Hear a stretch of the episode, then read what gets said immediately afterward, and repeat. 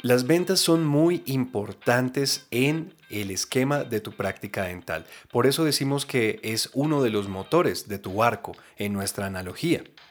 Ahora, ¿cómo hacerlo? ¿Cómo vender de manera ética, sin presionar a la persona y además sin caer de repente en recomendar tratamientos que realmente la persona no necesita y aún así aumentar tus ingresos? ¿Eso se puede? Pues sí, sí se puede. Nuestros clientes del programa de poder tienen una conferencia todos los martes de 1 a 2 de la tarde, los Launch and Learn, y el último tocó este tema y me pareció tan, tan importante que quiero compartirlo contigo de manera exclusiva para la comunidad de odontólogos de éxito y por eso lo voy a reproducir. Entonces aquí van a escuchar la grabación de ese Launch and Learn y bueno, disfrútenlo. La mayoría de los odontólogos no saben cómo crear una estrategia de marketing exitosa que clarifique su mensaje y atraiga pacientes en la cantidad y calidad correcta. El taller de nuevos pacientes de MG Latam te enseña y ayuda a crear tu estrategia de marketing de una forma práctica, simple y libre de confusiones, que te dará una guía estable y real para mejorar tu rentabilidad con pacientes de calidad que perduran en el tiempo. En esta experiencia virtual de dos días recibirás información, material de apoyo físico y online, además de un diagnóstico inicial y coaching personalizado. Escribe a nuestro equipo de matriculación al más 57 313 816 9240 para más información e inscripciones al próximo taller de nuevos pacientes. Recuerda, más 57 313 816 9240. ¿Qué es un cierre de ventas y cómo ser más efectivos en ello? Desde 1980 aproximadamente, comenzó a ver en el mundo de las ventas, de entrenamientos en ventas, el concepto del cierre, ¿no? De de cierra la venta, vamos por el cierre, el cierre, el cierre, como que el énfasis en los entrenamientos y en la y en la explicación, digamos, en la educación de ventas era cerrar, ¿no? Cerrar en términos de logra que te paguen, logra que te paguen, logra que te paguen, casi casi que haz lo que sea, no importa lo que tengas que hacer para lograr que te paguen. Yo creo que ese fue un gran error que cometimos todos, ¿no? Como eh, todos los que estamos trabajando en este tema ah, desde hace años, y, fue ese de no importa lo que sea, haz que te paguen.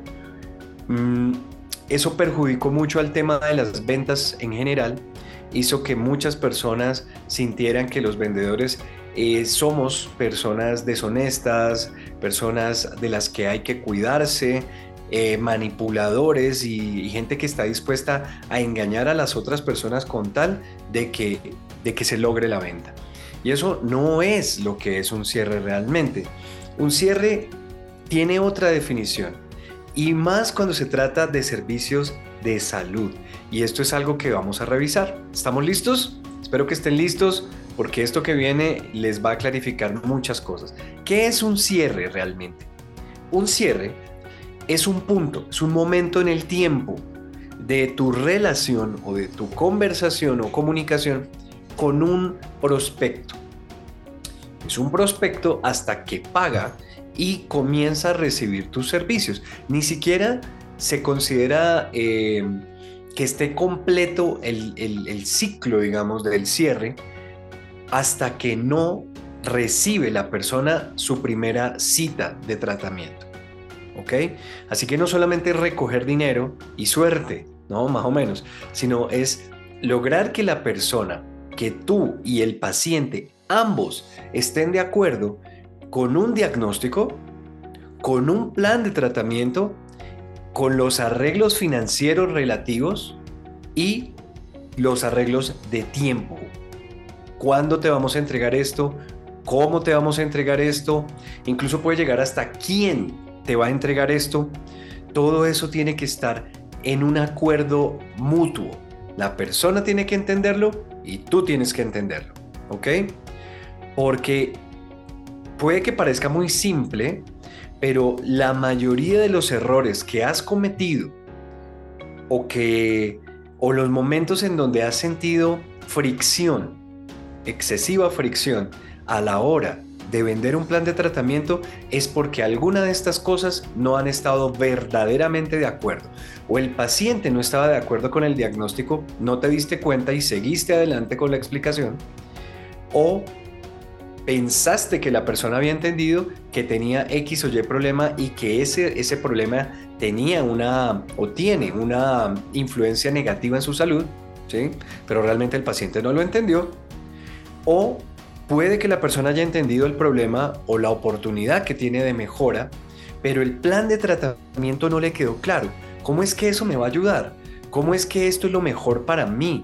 ¿Hay otra opción diferente? ¿Realmente podría yo con, mi, con mis ideas en relación a la odontología aceptar que me van a hacer eso a mí en la boca en esta ocasión? No sé, si la persona no está de acuerdo con el plan de tratamiento, no importa que ya hayan estado de acuerdo en el diagnóstico, no va a pasar nada. Y digamos que eh, también puedes tú estar en desacuerdo con un plan de tratamiento, ¿sí? Y lo he visto. Cuando el doctor o la doctora vende, por ejemplo, alineadores invisibles, cuando en el fondo no cree en ellos. O cuando en el fondo sabes, sabes que, que lo mejor en este caso sería, por ejemplo, un implante o una prótesis removible, pero el paciente no está de acuerdo, entonces tú te pones de acuerdo con el paciente por encima, de dientes para afuera, pero en el fondo tú sabes que eso no sería lo mejor, así que puedes tú estar en desacuerdo también con un plan de tratamiento que tomas cuando tú sabes que lo mejor sería otra cosa. ¿Sí ven? Pero digamos que estamos de acuerdo con el diagnóstico, ambos, paciente y doctor y doctora y también están de acuerdo con el plan de tratamiento. Ok, me suena, hagamos estos eh, brackets autoligados o hagamos esta, estas resinas, cambiemos estas amalgamas por, eh, no sé, cerámica, bueno, lo que sea, que sea el plan de tratamiento. Pero entonces llegamos a los arreglos financieros y de tiempo y puede que el desacuerdo está ahí. Muchas veces se considera que cuando no se cierra un plan de tratamiento, el problema está en las finanzas únicamente. No es verdad. Muchas veces y más veces de, las que puedo yo recordar, el problema está en desacuerdos con el diagnóstico o con el plan de tratamiento. Y cuando se llega eh, ignorando o evadiendo esa comprensión, porque a veces el doctor se da cuenta, la doctora se da cuenta que el paciente está así como, ah, como que le entró en reversa este plan de tratamiento, no está convencido y aún así le da los precios y aún así trata de darle descuentos y moverlo a la acción para que pague, ¿no? Porque como lo importante es que paguen algo, ¿no? Que paguen algo, no me importa si entienden o no entienden, ya entenderán, que paguen, que paguen, que paguen, todo eso, ¿no? Entonces, ¿qué pasa? Eh, pues los arreglos financieros se vuelven incómodos, se vuelven eh, llenos de fricciones, llenos de, de, regateos y cosas incómodas que a nadie le gusta hacer. ¿Ok? Entonces estos arreglos financieros, si todo está bien, si el acuerdo está en el diagnóstico, en el plan de tratamiento, es normal que los arreglos financieros sean suaves, sean fáciles, sean una cuestión de, ok, ¿cómo te sirve a ti? ¿Cómo me sirve a mí? ¿Cómo podemos llegar a un acuerdo de lo que te va a funcionar a ti y lo que me va a funcionar a mí para que nos funcione a los dos? ¿No? Eh, tú le dices, bueno, los arreglos financieros, pues discutámoslos. Lo primero que tenemos que discutir es, el precio es este. Ok, este es el precio. Bien, partiendo de ese dato, digamos, estable, de ese punto firme, este es el precio, ¿qué podemos hacer? Entonces el paciente comienza a trabajar contigo, a cooperar y decir, bueno, pues yo puedo pasar una tarjeta o, no alcanzo a pagar todo en este momento, puedo pagar una parte, tienes financiamiento. Comenzamos a ver las mecánicas, la logística para poder pagar. Pero eso se vuelve suave siempre y cuando las dos primeras partes estén en acuerdo, ¿cierto? Y luego también viene el asunto del tiempo, porque tú le dices, sí, claro, paga ya, paga. Ay, pero ¿sabes qué? Me voy de vacaciones en este mes. Vuelvo en un mes. Entonces el paciente te va a decir, ¿por qué te voy a pagar en este momento? O sea, no. Aparte tú no tienes tiempo, me vas a poner con otra persona, ¿cómo así? Yo hablé contigo, ¿cómo hacemos esto? Y comienzan a desmoronarse los acuerdos previos. Entonces, un acuerdo global es necesario para que exista un cierre verdadero. De acuerdo en el diagnóstico, en el plan de tratamiento, en los arreglos financieros y en el tiempo, ¿ok? Entonces, el pago solo es parte pero no lo es todo. ¿Sí? Aparte, porque el paciente para que sea un verdadero cierre de calidad, debe quedar agendado y debe iniciar el tratamiento para que se considere terminado. ¿Sabes por qué? Porque si tú no le entregas el servicio al paciente, no comienza el servicio, el paciente te puede pedir devolución en cualquier momento. Ah, y ya no hubo cierre. Si el paciente te pagó una ortodoncia, por ejemplo, ¿cierto? Te pagó un montaje de ortodoncia, va a iniciar su ortodoncia y la pagó hoy, hoy que es 19 de septiembre, pero tú no, no, por cosas de logística, de tiempos, de lo que sea, tú no se la puedes hacer o no lo puedes hacer ese montaje, sino hasta dentro de 10 días, vas a tener 10 días en los que es posible que el paciente se arrepienta, cambie de opinión, te pida el dinero de regreso y casi que por ley debes aceptarlo. Debes aceptar esto y devolverle el dinero, tal vez descontándole algún trámite financiero, pues si, pasó, si pagó con tarjeta, lo que sea, pero tú no puedes obligar a alguien, no puedes retenerle el dinero si no le has entregado ningún servicio. Ah, cosa diferente si ya le montaste sus brackets, ya ahí el tema es otro. Pero si no le has puesto todavía un dedo en su boca para entregarle el tratamiento, es susceptible ese pago de, revertirse Así que el cierre-cierre incluye el agendamiento del paciente y el inicio del plan de tratamiento. ¿Ah? ¿Qué les parece? Vamos bien, ¿no? Digo yo. Pienso que están hablando de acuerdo porque el tema de hoy es el acuerdo. ¿Están de acuerdo con lo que acabo de decir? Que es posible que ese tipo de cosas pasen, que realmente el cierre está hecho no solamente cuando el paciente paga, sino cuando comienza su tratamiento y nos aseguramos de que ya no va a pedirnos el dinero de regreso. Ok, muy bien, por aquí están diciendo que sí, que todo bien. Ahora, entonces, ¿cómo lograr un acuerdo? Ese es el tema que nos debe interesar.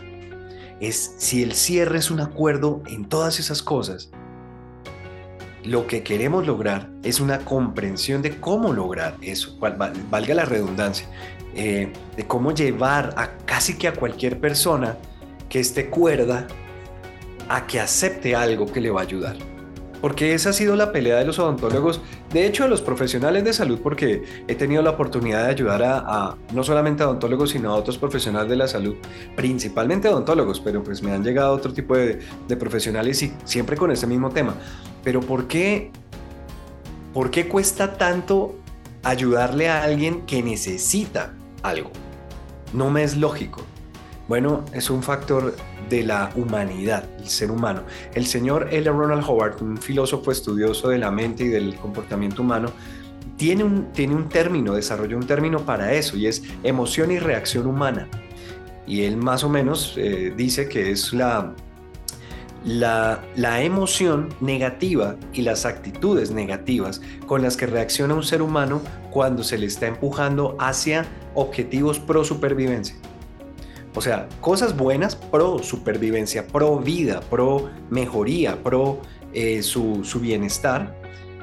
Muchas veces encuentras que las personas ponen los frenos, eh, rechazan y responden de una manera negativa, ya sea con miedo, con antagonismo, con enojo, con apatía, con temor, con lo que sea, hacia algo positivo que tú estás haciendo por ellos.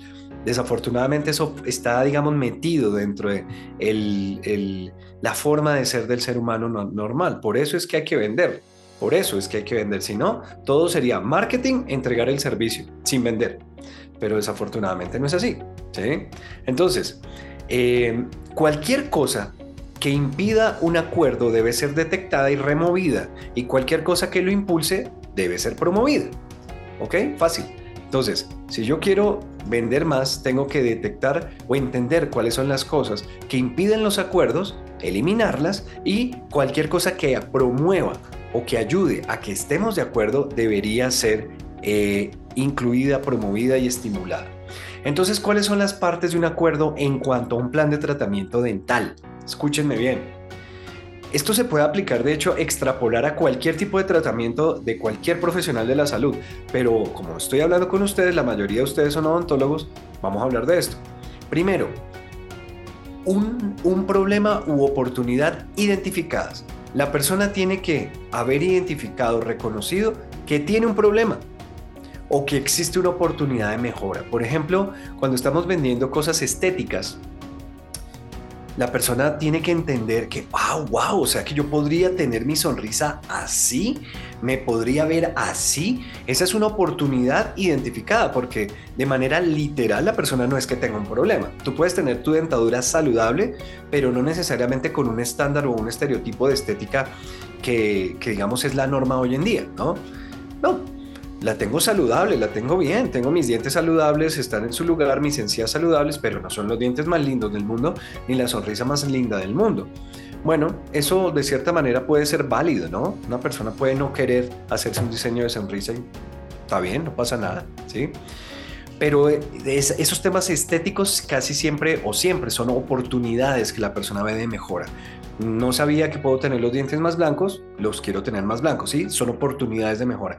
A diferencia de todo lo que tiene que ver con restauración de la salud y de la funcionalidad, que sí son problemas, que son la mayoría de las cosas, ¿no? Entonces, la persona primero, la parte del acuerdo inicial es que tiene que estar reconociendo que tiene un problema o que hay una oportunidad de mejora.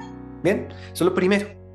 Segundo, la solución. La solución tiene que ser real para la persona. Y con real me refiero a que es válida, a que es eh, em, le hace sentido, eh, le parece lógica, le parece cuerda, no es algo así como, uy, qué loco, ¿no? ¿Cómo así me van a taladrar y me van a meter un tornillo? Uy, no, eso suena súper loco. Si la persona piensa que suena súper loco, jamás se va a hacer un implante, ¿no? Entonces la solución tiene que ser real y debería, debería ser atractiva para la persona. Yo sé que no hay nada menos, no, hay nada menos atractivo que te taladren los dientes o una encía o, o lo que sea, pero debe ser atractiva en cuanto a que va a durar, a que va a ser buena, a que es el mejor camino posible para la persona, para su condición de salud, para su estilo de vida, etcétera, etcétera. La solución tiene que ser real y atractiva para la persona, ¿ok? Luego, tiene que haber una comprensión de la solución, sin ninguna barrera o prejuicio. Bueno, la persona comprende la solución, pero no hay ninguna barrera mental o prejuicio, que casi siempre esto tiene que ver con experiencias del pasado, ya sea de la persona o de terceros, que le han hecho tener ideas extrañas y er, erróneas o incompletas acerca de lo que es el tratamiento que tú le estás tratando de invitar a que se haga.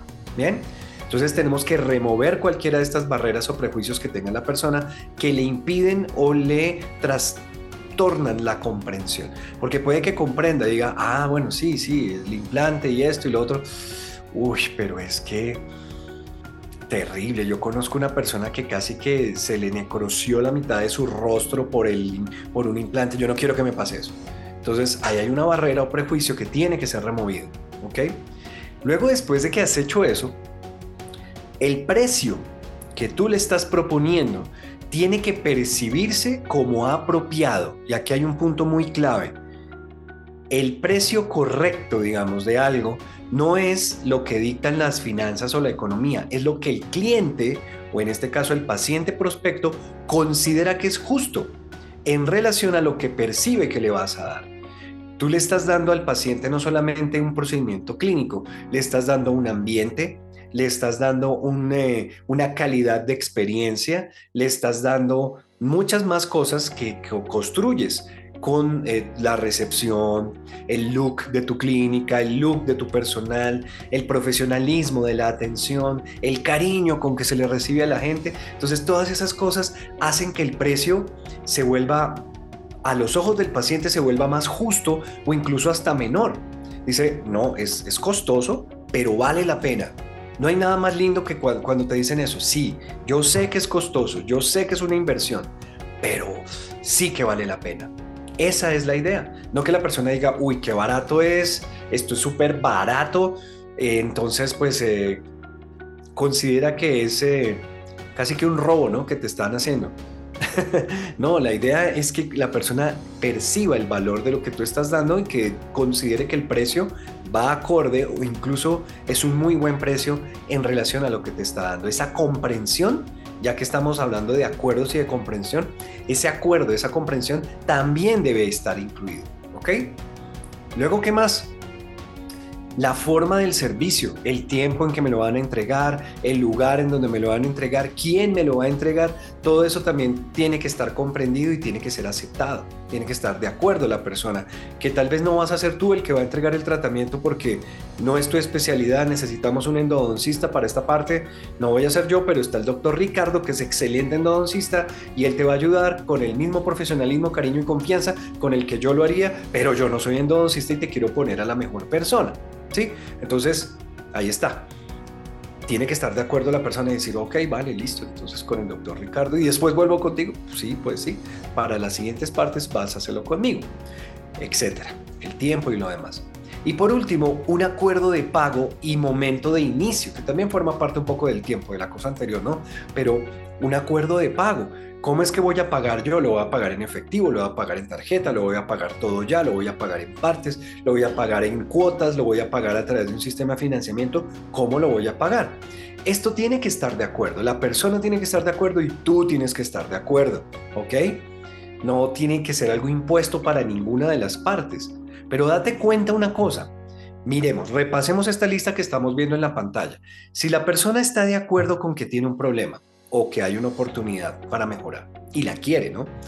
Si la persona entiende y le parece una solución real y atractiva el plan de tratamiento que le estás planteando, si la persona comprende esto sin ninguna barrera o prejuicio y, tiene una comprensión pura, clara, eh, cristalina sobre lo que va a pasar y no tiene ningún tipo de duda o temor, percibe que el precio es justo para lo que tú le estás ofreciendo y para todo lo que tú le das comprende cómo es que se le va a prestar el servicio, cuánto tiempo se va a tardar, eh, quién se lo va a entregar, en qué lugar vas, va a recibirlo. ¿sí? Si todo eso existe, díganme si no es súper fácil llegar a un acuerdo de pago. Ya hiciste el cierre. Antes de que la persona te pague algo, ya lo has hecho, porque tienes un montón de acuerdos. En algunos de los seminarios yo les explico esto como la montaña de acuerdos. Tú vas construyendo acuerdo sobre acuerdo sobre acuerdo hasta que ya es tanto la comprensión, es tanta la comprensión que hay entre esa persona y tú que es imposible que no haya un siguiente paso a decir voy a iniciar. ¿Ok? Bueno, casi imposible, porque siempre hay personas que tienen problemas, de, eh, casi siempre son personas que andan en la vida en un estado de duda o de confusión. Hay gente así en donde que no es capaz de decidir qué, qué, sabor de helado va a pedir. Tú le dices, ¿qué sabor de helado quieres? Eh, mm, ay, no sé. Ay, ¿tú qué quieres? ¿Tú qué crees? ¿Será que este? ¿Será que el otro? Ay, no sé, no me puedo decir. Hay gente así. Entonces, también, obviamente, vamos a encontrarnos con personas que son un porcentaje menor, son un 20% de personas que, que a pesar de que tú seas un experto haciendo todo esto, logrando estos acuerdos, van a, van a causar eh, eh, que tú digas, ay, Dios mío bueno, que cuando quiera, aquí estamos, que te vaya bien, feliz tarde, ¿no? Más o menos. Ahora, empecemos. Las barreras. Cualquier idea, prejuicio o falla en comprensión será un obstáculo para lograr el acuerdo entre el doctor y su paciente. Entonces vamos a analizar parte por parte rápidamente de esta lista de cosas, cómo es que podemos hacer para mejorar cada uno de estos aspectos. Y vamos a empezar con comprender el problema, comprender el problema. Ambos, doctor y paciente, deben comprender el problema u oportunidad que tiene el, el paciente para mejorar su estética, funcionalidad o su salud.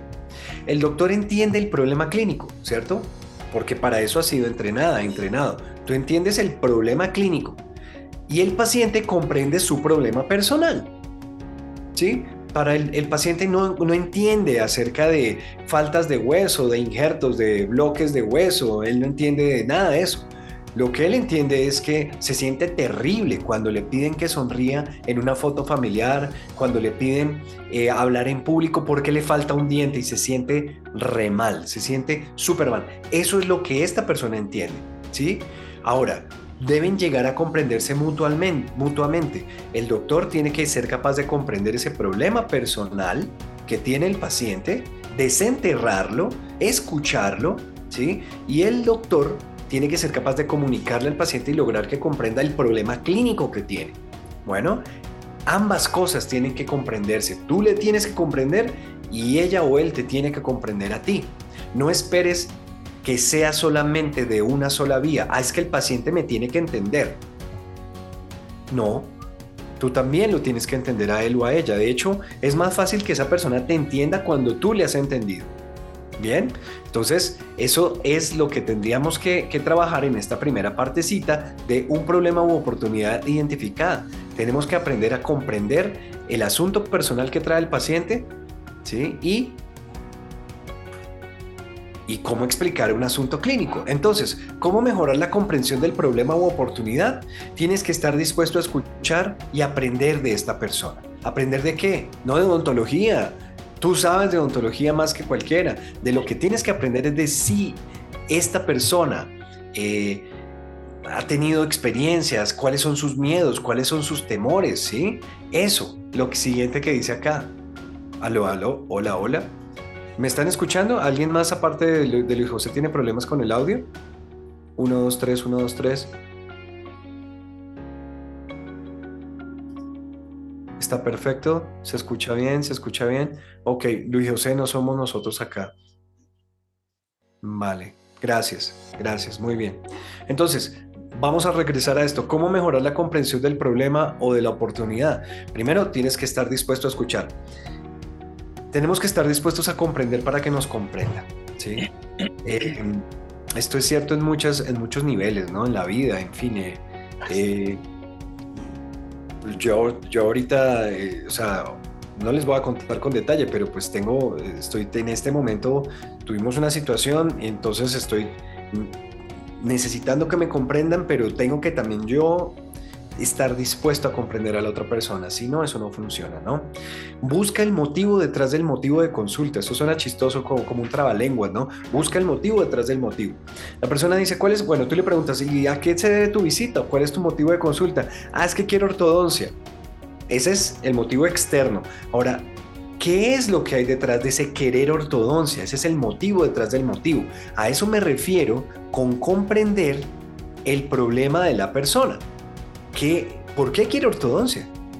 ¿Por qué quiere tener los dientes alineados?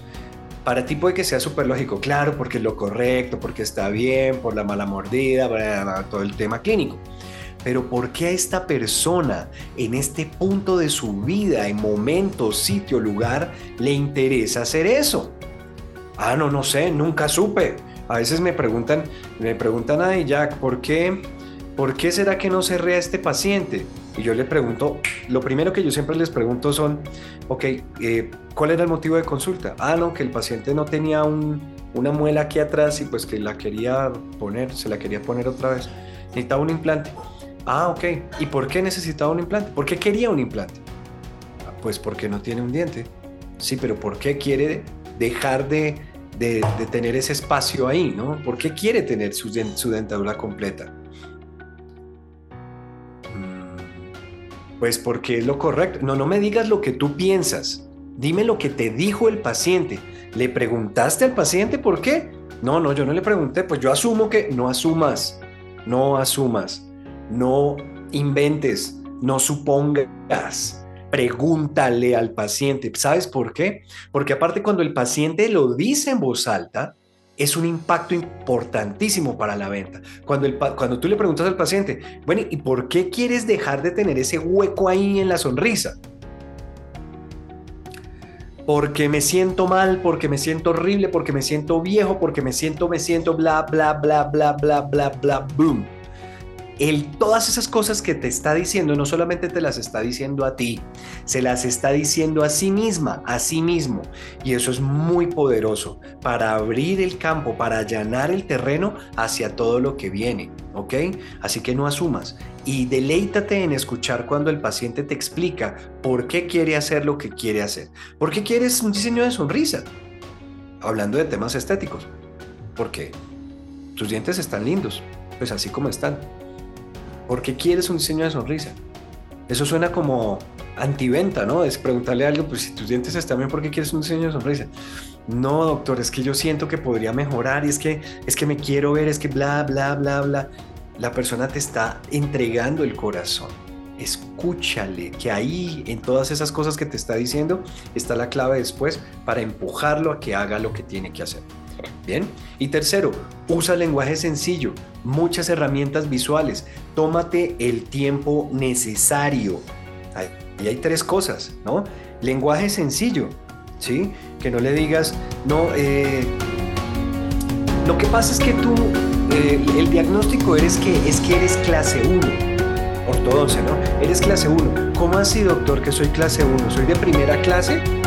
No, no, no. Lo que significa es que la cúspide mesiovestibular del primer molar superior está ocluyendo el surco vestibular del primer molar inferior, ¿sí? Ah, el paciente quedó igual. Ah, no entendí.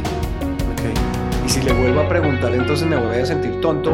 Eh, y de pronto se va a molestar y entonces me quedo más bien calladito, ya rompiste el ciclo de la comprensión. Cualquier cosa que afecte que dañe, que imposibilite la comprensión, te va a dañar la venta.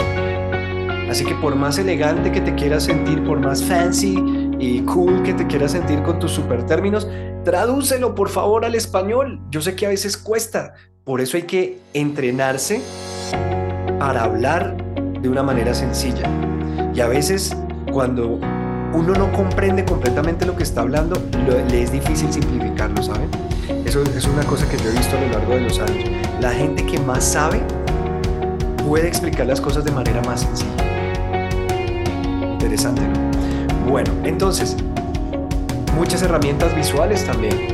Ahorita en este momento que estamos en el mundo de las pantallas, entonces el iPad, el celular, un televisor de 50 pulgadas, qué sé yo, eh, plastilina, usa lo que quieras para que el paciente comprenda, pero trata de hacérselo sencillo y tómate el tiempo necesario. Recuerda que si es un paciente que tiene miedo, un paciente difícil, un paciente que ha tenido que reunir todas las fuerzas necesarias del mundo para poder estar frente a ti en esa tarde de la valoración o del diagnóstico, hombre, tómate el tiempo necesario porque esa persona no la vas a resolver en 10, 15 minutos. Cuando me refiero a no la vas a resolver es no vas a poder pasar a través de todos sus miedos, barreras y temores y prejuicios en 10, 15 minutos de explicación trata de hacerlo con todo eh, el tiempo que esté necesitando. Bien, ahora, esta otra parte de la solución. El paciente tiene que estar de acuerdo con la solución, ¿no? Elige la solución holísticamente. Holos es un término griego que significa todo o entero.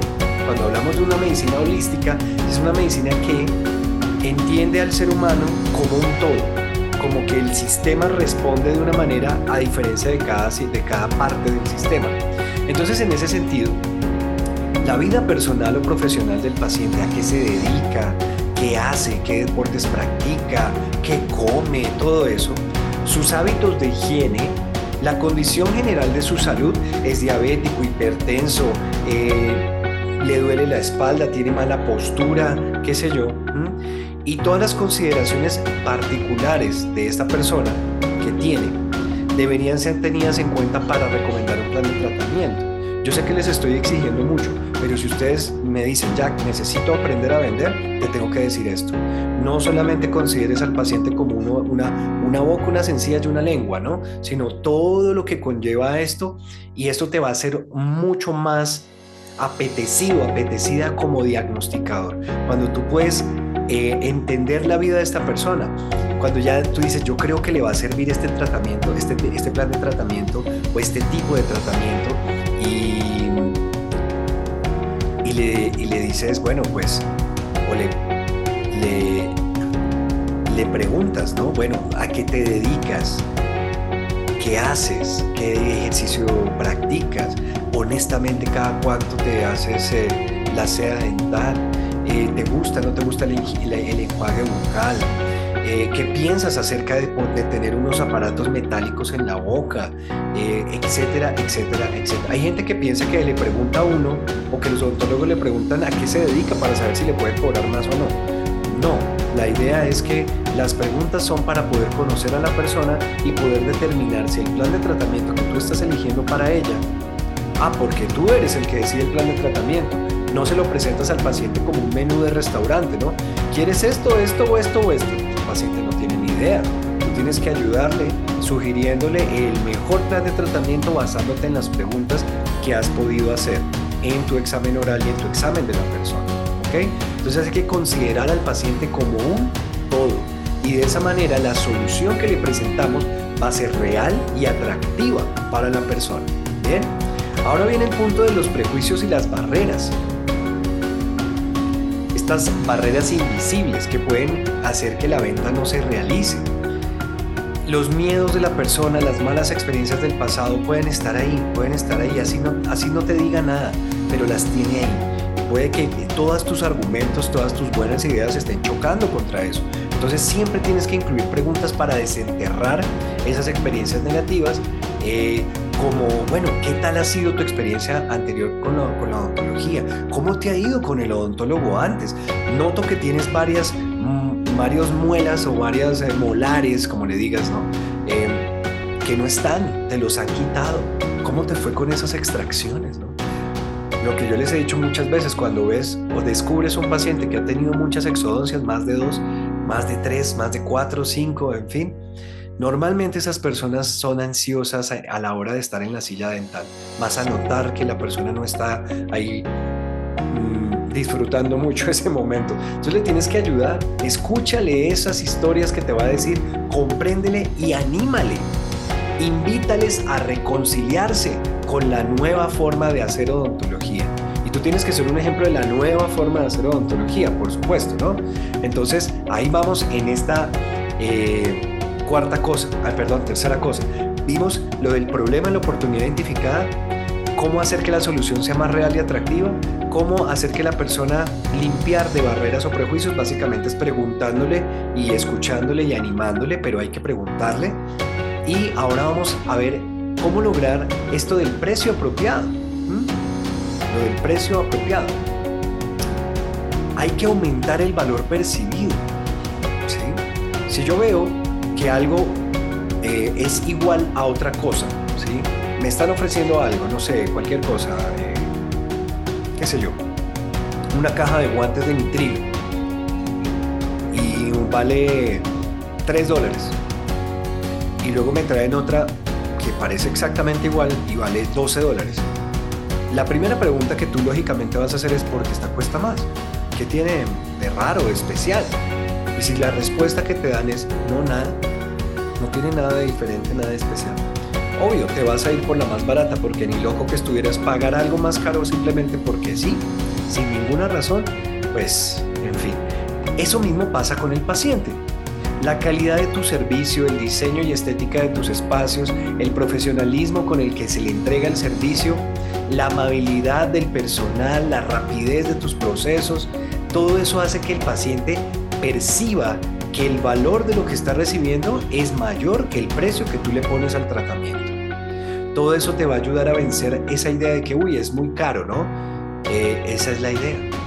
Esa es la idea. Así es que tú puedes lograr que el paciente fácilmente o más fácilmente esté de acuerdo con el valor o el precio que tú le estás dando, asegurándote que tengas una experiencia muy enriquecedora y que la persona la pase bien en lo que puede de decirse a la hora de recibir el tratamiento o a la hora, de, a la hora de, atenderle, ¿no? Si el paciente no entiende por qué cuesta lo que cuesta, nunca va a pagarlo. Entonces, esto te ayuda, esto, todo esto te va a ayudar a vender más. Algunas veces me dicen, ah, pues ¿por qué tenemos que, invertir en, uniformes lindos y todo eso? Si eso, ¿qué tiene que ver eso? Si yo lo que hago es dientes, ¿no? Bueno, un look, el look de cómo se ve la, la imagen de tus locales y de tu personal puede duplicar, triplicar y hasta más el ingreso. Porque la persona ve algo diferente, ve algo agradable, le gusta estar ahí, se siente premiándose a sí mismo por estar ahí. Y eso va a hacer que sea más fácil vender a un precio más alto. ¿Ok? Entonces, eso es importante. Los detalles importan, los detalles importan. Es claridad lo que está necesitando la persona, claridad. Y ahí vamos en el punto de la comprensión y aceptación de la forma del servicio, el tiempo del servicio, el lugar, la persona que le va a entregar el servicio. Todo eso tiene que estar supremamente claro, ¿ok? Cuando la persona ya tiene claro el problema, tiene clara la solución y está de acuerdo, no tiene ninguna barrera, el precio le parece ok, le parece bien, ¿sí?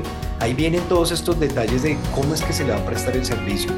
Si hay posibles costos adicionales, uy, esto sí que es una de las cosas que más odian los pacientes y es cuando tú le dices, te va a costar tanto. ¿Seguro, doctor? ¿Seguro, doctora? Sí. ¿O no? No, dígame cuánto me va a costar. Si me va a costar más, pues dígame más, pero no me diga después que va a salir con más. A veces les es difícil entender a los pacientes que están, están trabajando con algo biológico y que a veces pasa que cuando tú destapas esa amalgama que tenía ahí de hace, hace 20 años, abajo encuentras algo que no se ve en la radiografía. Entonces hay que insistir mucho y ser muy muy claros cuando estás enfrentándote a un procedimiento que tal vez vaya a requerir más costos. Pero si el problema de, esta, de estos costos adicionales no es algo sorpresivo, sino más bien tu falta de organización, ¿a qué me refiero con eso? Con eh, le voy a dar este presupuesto al paciente ya porque quiero que me pague ya, porque quiero cerrar esto ya y porque quiero la plática ya.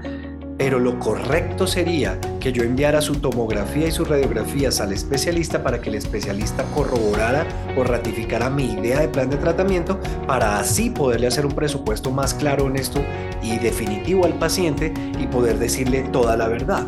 No, muchas veces por el afán y por el, este énfasis en cierre, cierre, cierre, dígale lo que sea que después entonces le, decimos que tiene que pagar más. No hagas eso. Trata, tratemos de hacerlo bien profesional desde el principio. Y si va a tomar un poquito más de tiempo, pues que tome un poco más de tiempo. Si realmente estás llevando todo, este, esta cadena de comprensiones y de acuerdos bien, el paciente va a estar perfectamente a gusto y, y hasta admirado de tu profesionalismo. Y te va a decir, no, pues es que normalmente quieren que pague ya, ya, ya, y usted me está diciendo que tranquilo, que vamos a hacer esto, que vamos a hacer un estudio y que en un par de días me vas a tener todas las respuestas con un presupuesto definitivo, aterrizado y real. Bueno, yo prefiero eso. ¿Ven? Los horarios y el personal, que no sea una sorpresa, que el, el, paciente de pronto cree que tú eres la persona que le va a hacer todo, que tú eres rehabilitador, ortodoncista, endodoncista, todo. Porque los pacientes muchas veces no entienden esto de las especialidades y de repente llega a su cita y no eres tú quien le va a entender, sino la doctora Teresita. ¿Y usted quién es? ¿No? Que no sea una sorpresa ese tipo de cosas, que los horarios y todo sea súper claro. También los riesgos y consecuencias, por supuesto. Todo tiene un riesgo, todo tiene una consecuencia, entonces es importante que también la persona los conozca y tenemos que lograr acuerdo en todo esto. Y por último, por último, o penúltimo, eh, bueno, sí, por último, el acuerdo de pago, las mecánicas financieras. ¿sí? Si todo lo demás ha sido comprendido, como ya les estaba diciendo, el paciente está más que listo para discutir las mecánicas del pago. ¿A qué me refiero con mecánicas? La logística. Me vas a pagar eh, el 30%, esa es la política para procedimientos avanzados como el tuyo. Mm, me lo puedes pagar con tarjeta, con efectivo, como te queda bien vas a pagar todo el plan de tratamiento, te ganas un descuento al hacerlo, lo puedes pagar en partes, ¿cómo lo puedes hacer? Mi invitación siempre ha sido a que dejemos un poco las costumbres de, nosotros solucionar de solucionar las mecánicas financieras por el paciente. ¿Cómo así? Eh, por ejemplo, en la ortodoncia, en la ortodoncia entonces se tiene la idea de que todos los pacientes tienen que pagar por cuotas y que pagan cada vez que vienen a un control y bla, bla, bla. Pero hay pacientes que están dispuestos a pagar más, eh, que están, están dispuestos a pagar por adelantado, pero nunca nadie les pregunta. Simplemente se asume que todo el mundo va a, pagar de esa manera. Por eso a veces eh, el flujo de caja en el ejemplo de los ortodoncistas depende de los montajes. Si yo no hago cinco montajes en el mes, pues dependo únicamente de los controles. Y si la gente no llega a los controles porque es Navidad o porque están en vacaciones, mis ingresos se van para el piso. Pero te puede salvar tres, cuatro pacientes que tú no les propones de una lo de las cuotas, sino les dices, bueno, esto te vale 6, 8 millones de pesos o te vale 2 mil dólares, 1.500 dólares todo el tratamiento, ¿cómo lo puedes manejar? Y el paciente te dice, no, pues yo creo que lo podría hacer como en partes, ¿no? Ok, ¿cómo? ¿Cuáles partes? ¿Cómo, ¿Cómo te quedaría mejor? Y puede que el paciente te diga, no, te lo puedo pagar en tres, tres partes. Te pago ahorita una parte una tercera parte, luego dentro de dos meses otra tercera parte y luego dentro de seis meses o dentro de otros dos meses o qué sé yo, otra tercera parte. Ok, bien. Y tu flujo de caja ese mes, boom, se disparó, claro, porque recibiste más de lo que normalmente recibes. Permítele al paciente también trabajar que cómo puede pagar, pregúntale, déjele, déjele pensar, por favor, ¿no? Es básicamente. Entonces, nunca des por hecho que el paciente comprende cómo es que va a pagar. Debes hablarlo con claridad y sin temores, porque también a veces pasa que el paciente eh, entra, ¿no? Eh, se le hace la cita para hacerle el procedimiento, de una endodoncia, se le va a hacer pulpectomía, endodoncia, el paciente dice, ah, bueno, eso es lo que tengo que hacer, sí. Y a veces se entra sin saber cuánto vale, sin saber cómo tiene que pagar, sin saber que en ese momento cuando salga tiene que pagarla, el, no trae dinero. Y muchas veces se culpa al paciente, se dice, ay, pero es que estos pacientes, ¿cómo son? Yo digo, espérate un momento, antes de, de, culpar al paciente, tú le hablaste de las mecánicas del pago y que tenía que pagar antes y que tenía que pagar en ese punto o lo que sea y cuánto tenía que pagar. Ay, no, yo no dije nada. Ok, entonces, ¿por qué culpas a alguien si el negocio es tuyo? ¿No? Entonces, tenemos que hablar con claridad y sin temores de este punto. Y repito, cuando la persona lleva toda esta cadena de comprensiones, voy a repasarlas otra vez, la cadena de comprensiones que está en esta, que yo creo que es la, la imagen más importante de este Launch and. Si la persona ya entiende su problema, si entiende eh, y la solución es real y atractiva, si no tiene ninguna barrera o prejuicio, si el precio le parece adecuado, si entiende la forma del servicio, tiempo, lugar y todo eso, toda esa logística, es muy fácil que la persona entienda que tiene que pagar una cosa adelantada o que tiene que pagar ya mismo o lo que sea. Tienes que hablarlo con claridad y sin temores. Yo entiendo que tú tengas temor en hablar sobre finanzas cuando no tienes nada de lo anterior, nada de todas esas comprensiones. Pero si ya lo has hecho, va a ser muy cómodo, muy fácil. Y por último, haz que inicien. Si ya todo está acordado, haz que inicien cuanto antes. Si ya pagó lo que tenía que pagar, pónganlo en la agenda cuanto antes y no se arriesguen a que la persona se arrepienta y pida la devolución. ¿Ok? El paciente en ese punto ya está en un estado de ánimo de acción y debe seguir promoviendo esto. Sobre todo, ese punto de entregarle el servicio rápido, ágil y demás, le hace sentir a la persona que tomó la decisión correcta, que está en el lugar correcto. Así que es muy importante que acompañemos a la persona hasta el punto en que nos aseguramos de que está en la agenda, de que tiene una fecha cercana para iniciar el tratamiento y de que está feliz. Y a propósito, este momento en que la persona está pagando, está feliz porque va a iniciar, es un excelente momento para preguntarle, eh, disculpe, señora eh, Juan, veo aquí que usted está casado. ¿Su esposa ya está viendo a un odontólogo? ¿Ya tiene un odontólogo? Eh, no, no, porque nosotros nos mudamos a este sector hace como tres meses y la verdad no, no tiene odontólogo. Perfecto, ¿para cuando la agendamos? Su hijo, su hija, su mamá, su papá. Es un, momento perfecto, uno de los mejores, de hecho, para pedirle a esta persona referidos. Algunos me dicen, ay, pero si todavía no he experimentado el servicio, claro que sí. ¿Por qué crees que está pagando? Porque tiene una fe en lo que va a suceder y tiene, está en un estado de ánimo de, de, felicidad casi porque está decidiendo hacer algo. Entonces, este es un momento ideal para pedirle un referido o varios o los que se puedan, ¿ok? Entonces, si te das cuenta, todo esto, lograr todos estos acuerdos, que puede suceder en 15 minutos o en una hora, no sé, lo que se necesite. Todo esto está basado en la comunicación.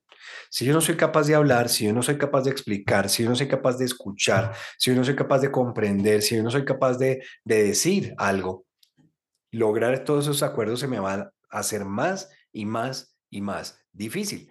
Por eso es que es tan importante que te entrenes bueno, ese fue el Launch and que entregamos y que estamos compartiendo contigo. Espero que hayas aprendido cosas, hayas tomado notas, vuélvelo a escuchar si necesitas eh, revisar la información.